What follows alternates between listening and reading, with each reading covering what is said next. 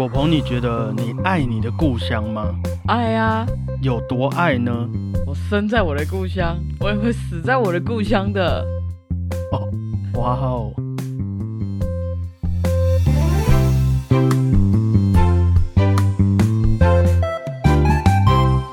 大家好，我是主播 Blue Tom。大家好，我是主播欧良果鹏。果鹏，我问你哦，你在国外的时候啊，会思念故乡吗？超思念，只要在下雨的时候，我就会一直想起台湾。台湾的天气，对，那个味道都会让我很感动。哦，我懂，我懂。对啊，那我问你啊，你最近一次对于这块你成长的土地啊，做过最有意义的事情是什么？嗯，好难哦，很难哦，随手捡垃圾啊，或是哎，你都没有开冷气啊，这都可以。好好做资源回收吧。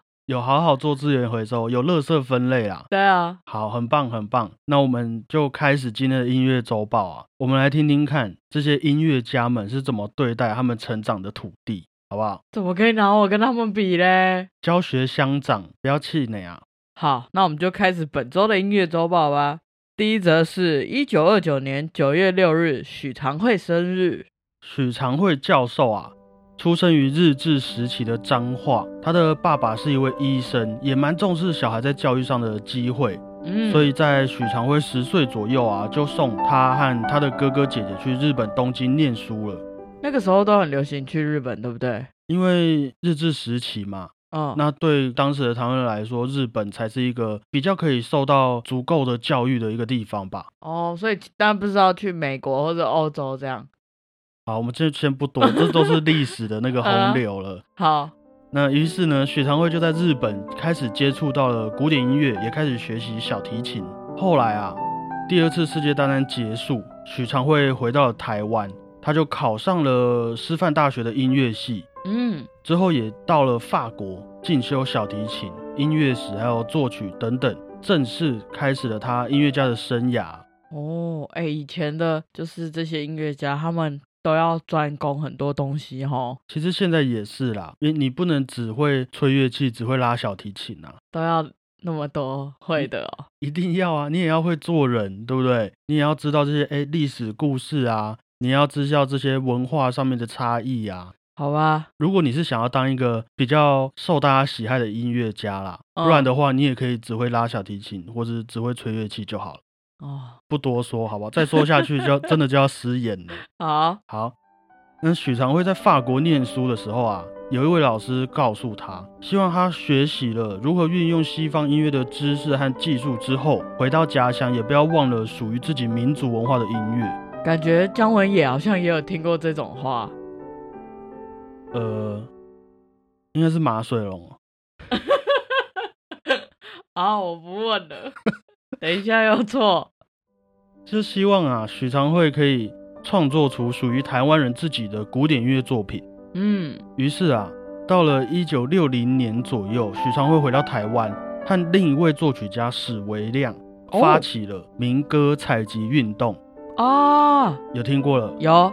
目的呢，就是借由采集这块土地上的民族音乐进行整理和研究之后啊，更能够在教育上或是作品中展现属于自己的文化特色，嗯，才能把属于这块土地的音乐传承而且推广下去嘛。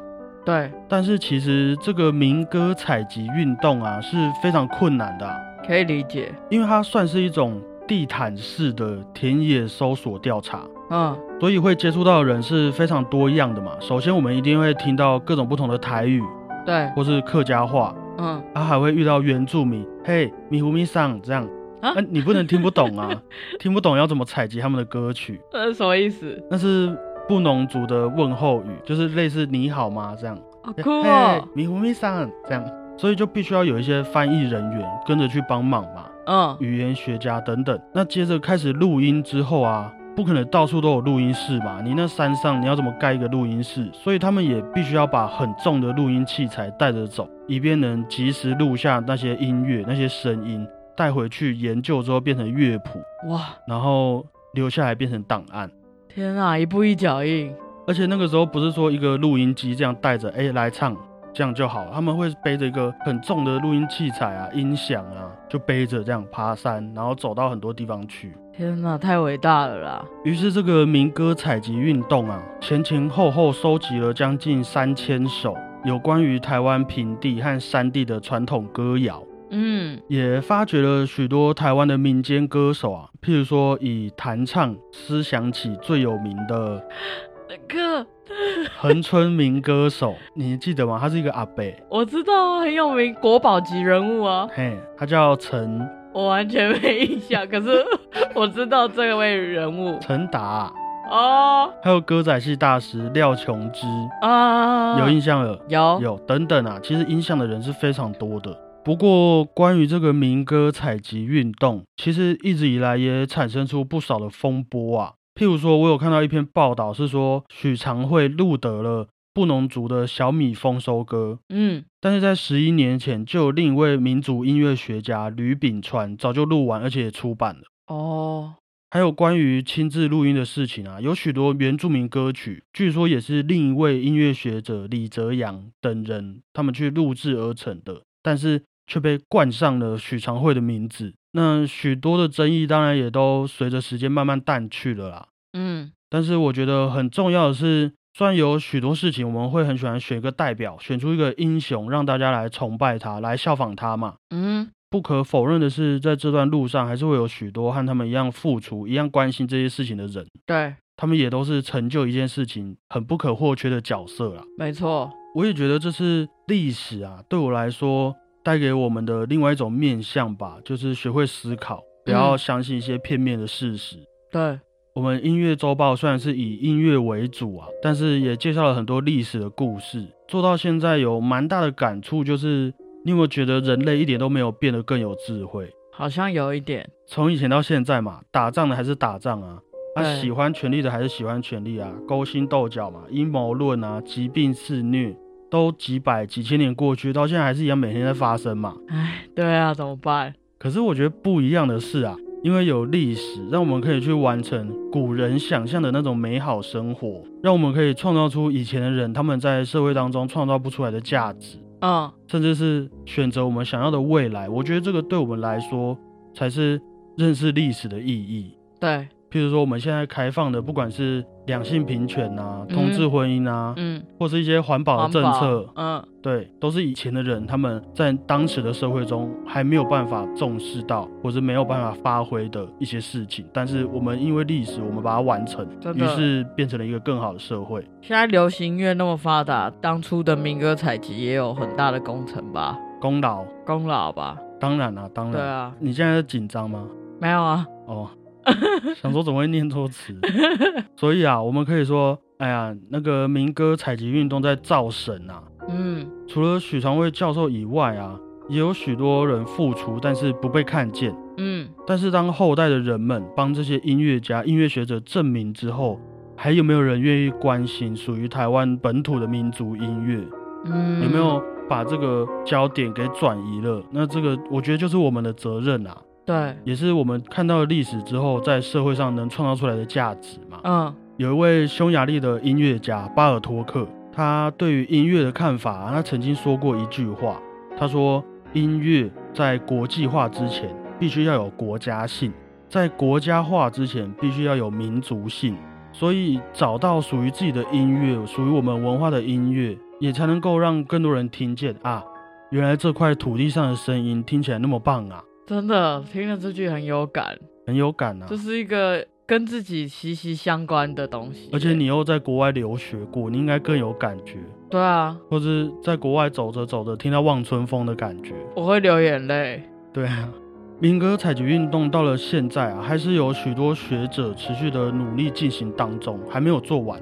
嗯，像是吴荣顺教授。哦，陈俊斌教授等等，他们也都一直在持续的努力保留下这些属于这块土地的音乐历史。以前在因为大学我没有上过那些教授的课嘛，嗯哼，在那之前我都会不太知道我们本土的歌曲或是原住民的歌曲是长什么样子。就毕竟你以前都是学习古典音乐嘛，对，古典音乐，不然就是听流行歌。对，可是学习后发现真的跟你的生活环境息息相关，是很有温度的。对，然后又非常各有各的特色。嗯，没有错。其实现在台湾的许多作曲家或是独立乐团创作者等等，很多作品真的都蛮好听的，很 touch。比如说原住民的特色啊，或者是客家人的那种旋律，像是台湾作曲家严明秀教授。啊，在二零一六年和客委会合作的客家音乐歌舞剧哦，还记得吗？相思相思，还有一七年的天光哦，都是很厉害的作品啊。我没记错的话，许多元素啊都是教授先去考察了客家语的语调之后，俺子 say 噔噔噔啊才谱写出来。好酷哦！因为你不能写一个噔噔噔，然后要人家讲俺子 say。啊，这样子会 很硬是改变人家的风俗，对，很别扭。因为音乐也是要符合语气嘛，对。而且一部音乐剧大约两个小时，所以可见里面的文化涵养是很饱满的。嗯，YouTube 上面都看得到《相思相思》还有《天光》这两部作品，有兴趣也可以去听听看，真的很好听。当然还有我们最熟悉的独立乐团呐，嗯，老王啊、草东、荒山茉莉。哎，我这样会不会太？清醒梦啊，等等，嗯，他们也都正在创造属于我们这个时代的声音，嗯，属于我们这个年代的音乐啦。那总有一天，他们也会变成历史。但是，只要我们愿意在休闲的时间花一点点力气去分享啊，去欣赏，都是对这些创作者来说是一个很大的鼓励的。真的，从民歌采集运动开始啊，大家愿意了解身边的台湾音乐文化，愿意分享下去，或许啊，不久的未来。人们也能听见我们的诉求，然后完成我们没有完成的梦想。我觉得这个就是历史的意义啊！好励志哦！我们不能用此时此刻来定义我们的价值，真的。嗯，所以各位创作者，还有愿意支持台湾音乐家的朋友，我们继续加油，好不好？舍弃那些会伤害到别人的方式，用音乐或者艺术来让我们生活变得更好吧。对。用音乐或艺术来替自己发声。嗯，好，我们刚刚那个许长惠教授部分还没讲完呢，刚刚讲太多，整个励志以为要结束了。除了民歌采集运动以外啊，身为作曲家的许长惠当然也谱写了非常多的民族音乐。嗯，有《嫦娥奔月》啊，哦，《白蛇传》，嗯，《陈三五娘》，还有《葬花吟》等等的作品，当然都是和我们的文化密不可分的嘛，听名字就知道。真的好，郭鹏。刚刚提到的《葬花吟》这部诗词啊，就来自于你还没看完的《红楼梦》这本书哦。是啊，对，当时啊，我要开始讲故事。好，当时林黛玉要去找贾宝玉，还记得吧？这两个男女主角，我记得是一开始的时候吗？他们初次相会的时候吗？没有，大概到二十二十几回吧，我有点忘。他们已经有一些感情基础了。当时林黛玉要去找贾宝玉嘛，结果发现，哎，宝玉和其他女生在玩。啊，有说有笑，嗯，然后林黛玉就想到说啊，自己毕竟是寄人篱下，嗯，和宝玉再怎么要好，有时候一些结婚大事自己也不能做主啊，嗯，他就很难过，一种莫名哀戚的情绪油然而生啊，于是来到了之前和宝玉一同葬花的花种，在那里练出了葬花吟。葬花是那个时候原本地上掉了很多花，然后宝玉就说啊，不然我们把它扫到河河里面好了，嗯。然后林黛玉就说：“不要啊，这些花那么漂亮，你把它扫到河里面，他们说不定又流到哪个水沟，然后就弄脏了。”多愁善感的家伙。对于是，他们就找了一个地方把花埋葬起来。嗯，这个地方就是他们的花种。哦，花的坟墓概念。花的坟墓。对，啊，我自己个人兴趣啊，不勉强，好不好？好啊。不过真的什么好啊？有兴趣的朋友可以去看一下。对，好啊，我们回来做个总结啊。许长辉教授在二零零一年的一月一号过世了。哦，不过一路上对于民族音乐的传承、民间音乐家的推广，甚至是台湾的音乐教育上，都影响了非常多的后代音乐家。嗯，也希望大家能够一起关心这块土地上的文化啦。我们可以什么都不做，让别人决定我们的未来，也可以或多或少的让自己试着改变，让自己未来的生活能够过得更开心，也更安心嘛。对，好，OK，我们就过十年之后再来回来讨论这件事情，好不好？看看到时候的我们，大家都变成什么样子？哇哦，有一种时空胶囊的感觉。对，我们就在这边埋下一个时光胶囊，等到到时候再打开，好不好？期待一下。好，那接下来第二则是一八四一年的九月八日，德弗扎克生日。这位对于台湾人来说很重要的人。也是一位捷克的国民乐派作曲家德弗扎克。嗯。德弗扎克啊，出生于一八四一年布拉格的一个小镇。嗯，虽然家里面没有人从事音乐相关的行业，但是对他们的生活来说，古典音乐已经是一个很常见的娱乐，一种文化，一种消遣了。嗯，所以年幼的德弗扎克也在这种环境底下长大，学习了小提琴啊、钢琴、管风琴，还有作曲。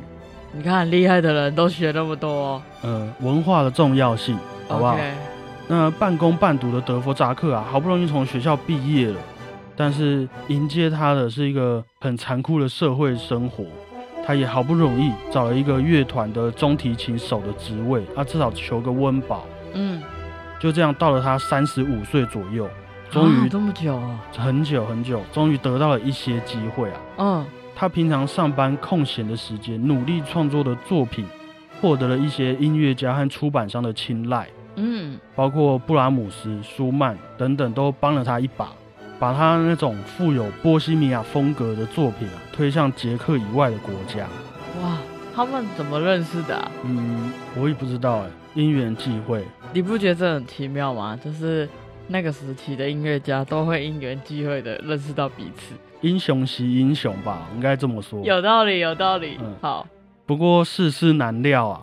熬了这么久，终于有出头机会嘛？原本事业这样一帆风顺，德弗扎克的三个小孩却过世了。哦天哪！他也为他的小孩写了《圣母道歌》这首作品来送别他的三位孩子。嗯，不过世事难料啊，又难料了。过没几年，这首因为纪念孩子而写的《圣母道歌》啊，被英国人听到了，而且英国人超喜欢。于是就邀请德弗扎克亲自来英国一趟，希望把他温柔又具有民族气息的音乐带给英国人们欣赏。啊，怎么了？难料吧？难料就是这原本是一个因为小孩子而写的作品哦，然后又让他成功了一次，有点尴尬，有点尴尬。嗯，于是德弗扎克这位作曲家的名声啊，就从捷克出发，到了德国，到了英国，慢慢传遍了整个欧洲。那一年他大约四十五岁，之后他也会见了作曲家柴可夫斯基，嗯，钢琴家鲁宾斯坦等等很知名的音乐家，嗯，他的事业啊也是慢慢的蒸蒸日上，至少可以过个安稳的日子，嗯，不过真的是世事难料，又难料又难料。过没几年，美国纽约的国家音乐院突然给德弗扎克发出了邀请。他们希望德弗扎克能够来当院长，并且啊，能够带起美国的民族主义的风潮，让美国音乐也能让更多人听见。毕竟德弗扎克原本就是写一些很有民族气息的作品出身的啦。对啊，那他要帮美国写那种东西吗？这样希望他可以把这些知识传承给美国的作曲家哦。而且啊，他们还开出了一年一万五千美金的酬劳给德弗扎克。我上网查了一下当年的币值。虽然可能不太准确，但是以现在来说，应该也有一年四五千万台币的标准啊！太多太多了吧？美国人嘛，财大气粗的，对不对？超粗的。于是德弗扎克当然就去了嘛，毕竟人家不去是傻子啊！那么有诚意，对不对？对啊，对啊。他和家人们到了美国之后，也接受到了与众不同的文化。嗯。于是他就提笔写了一首对台湾人很重要的曲子。就是德弗扎克的第九号交响曲《新世界交响曲》。嗯，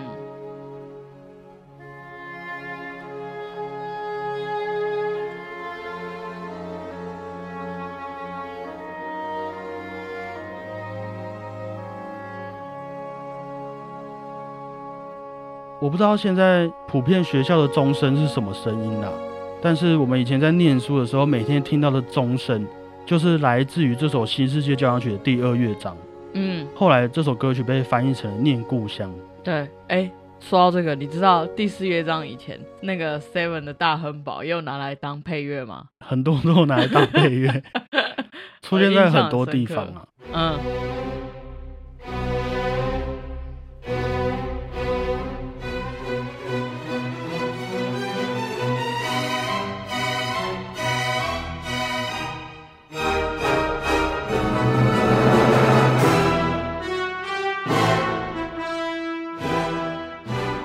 这段期间，他也创作了很有名的弦乐四重奏，美国弦乐四重奏。嗯，还有许多大大小小的作品啊，在美国也都深受乐迷们喜爱。不过，待了三年左右，德伯扎克和家人们还是决定回到自己的故乡布拉格，想家了啦，赚饱了啦，差不多了。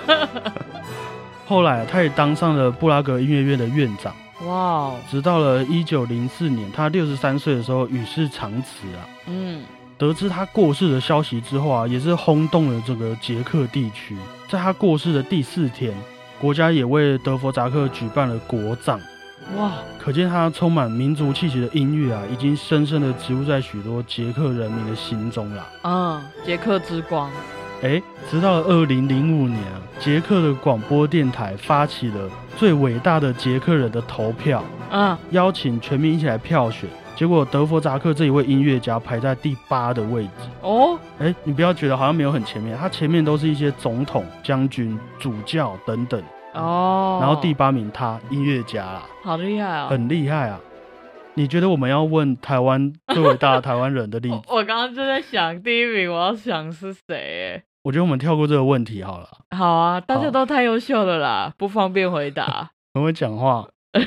其实我觉得德弗扎克就是一个很棒的例子啊，他的作品里面充满了他的文化，捷克的波西米亚风格。对，对于一个听众的我来说啊，和贝多芬、布拉姆斯的差别就非常大了。嗯，即便大家都是拿一样的乐器，嗯，但是不同的语法、不同的演奏和音乐风格，都能体现出每一位作曲家独一无二的特色啊。真的，像是刚刚不是有提到严明秀教授写的客家歌舞剧吗？嗯，那些乐团也是一样拿着小提琴，吹着管乐器，但是演奏出来的音乐也和贝多芬和德弗扎克差别超大的。对啊，我觉得这就是创作的魅力吧。每个不一样的人创作出来的东西都会不一样，然后各有各的特色。嗯，换句话说啊，我觉得如果你想要了解一个文化、一个国家，嗯，那你可以去听听看属于他们的音乐，绝对可以帮上很大的忙啊。对，因为这个文化的优缺点都会变成那些艺术作品来呈现到你面前了。嗯，对啊，比起读历史，直接这样用那些音乐或是绘画还是什么，我更能感受到当地的特色、当地的味道啊，风土民情。对，所以对于台湾，我们生活的这块土地，每天看到的街道啊，闻到的味道，听见的声音，都是我们自己的文化。嗯，所以如果我们觉得还有哪些可以加强的，只要不要视而不见，帮忙捡个垃圾，不要制造噪音，或是像你做好资源回收。对，或是像果鹏一样做好资源回收，哎，偶尔也可以分享一下台湾的音乐作品，都是成为我们未来的生活变成更好的一种行为啦。真的这么讲就有点伟大，对不对？当然啊，勿以善小而不为嘛。对对对。所以很有可能就因为这些小小的善意举动，让更多人喜欢上这块土地，嗯，喜欢上你的家乡，好不好？今天啊，介绍了许长辉教授还有作曲家德弗扎克，希望大家会喜欢。节目的最后，我们来破例一下，哈，用一个独立乐团的歌曲来当做今天的结尾。哇哦，分享台湾的音乐嘛，这个乐团叫做清醒梦，嗯，成立于二零一九年。他们会用一些生活中很困惑、很无解的事情当做灵感来源来创作歌曲。嗯，歌曲中啊还会有一些古典乐器的声音哦。哇，好酷哦！大家再去听听看是什么乐器，好不好？那最后就让我们来听听看清醒梦的首张 EP《明天又是无聊的一天》里面的《清醒梦》，来当做今天音乐周报的结尾歌曲。哎。这就是属于我们这个时代的音乐，OK？嗯，希望大家会喜欢，也记得帮我们评分、订阅，还有分享这个频道给你的好朋友哦。谢谢大家，我是主播 Blue Tom，请大家继续多多支持所有的创作者，让我们一起为台湾尽一份努力吧。谢谢大家，我是欧亮果鹏，拜拜。清醒的人，他们笑着。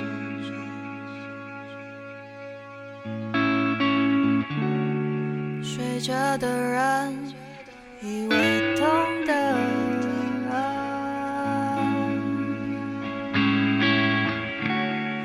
困惑的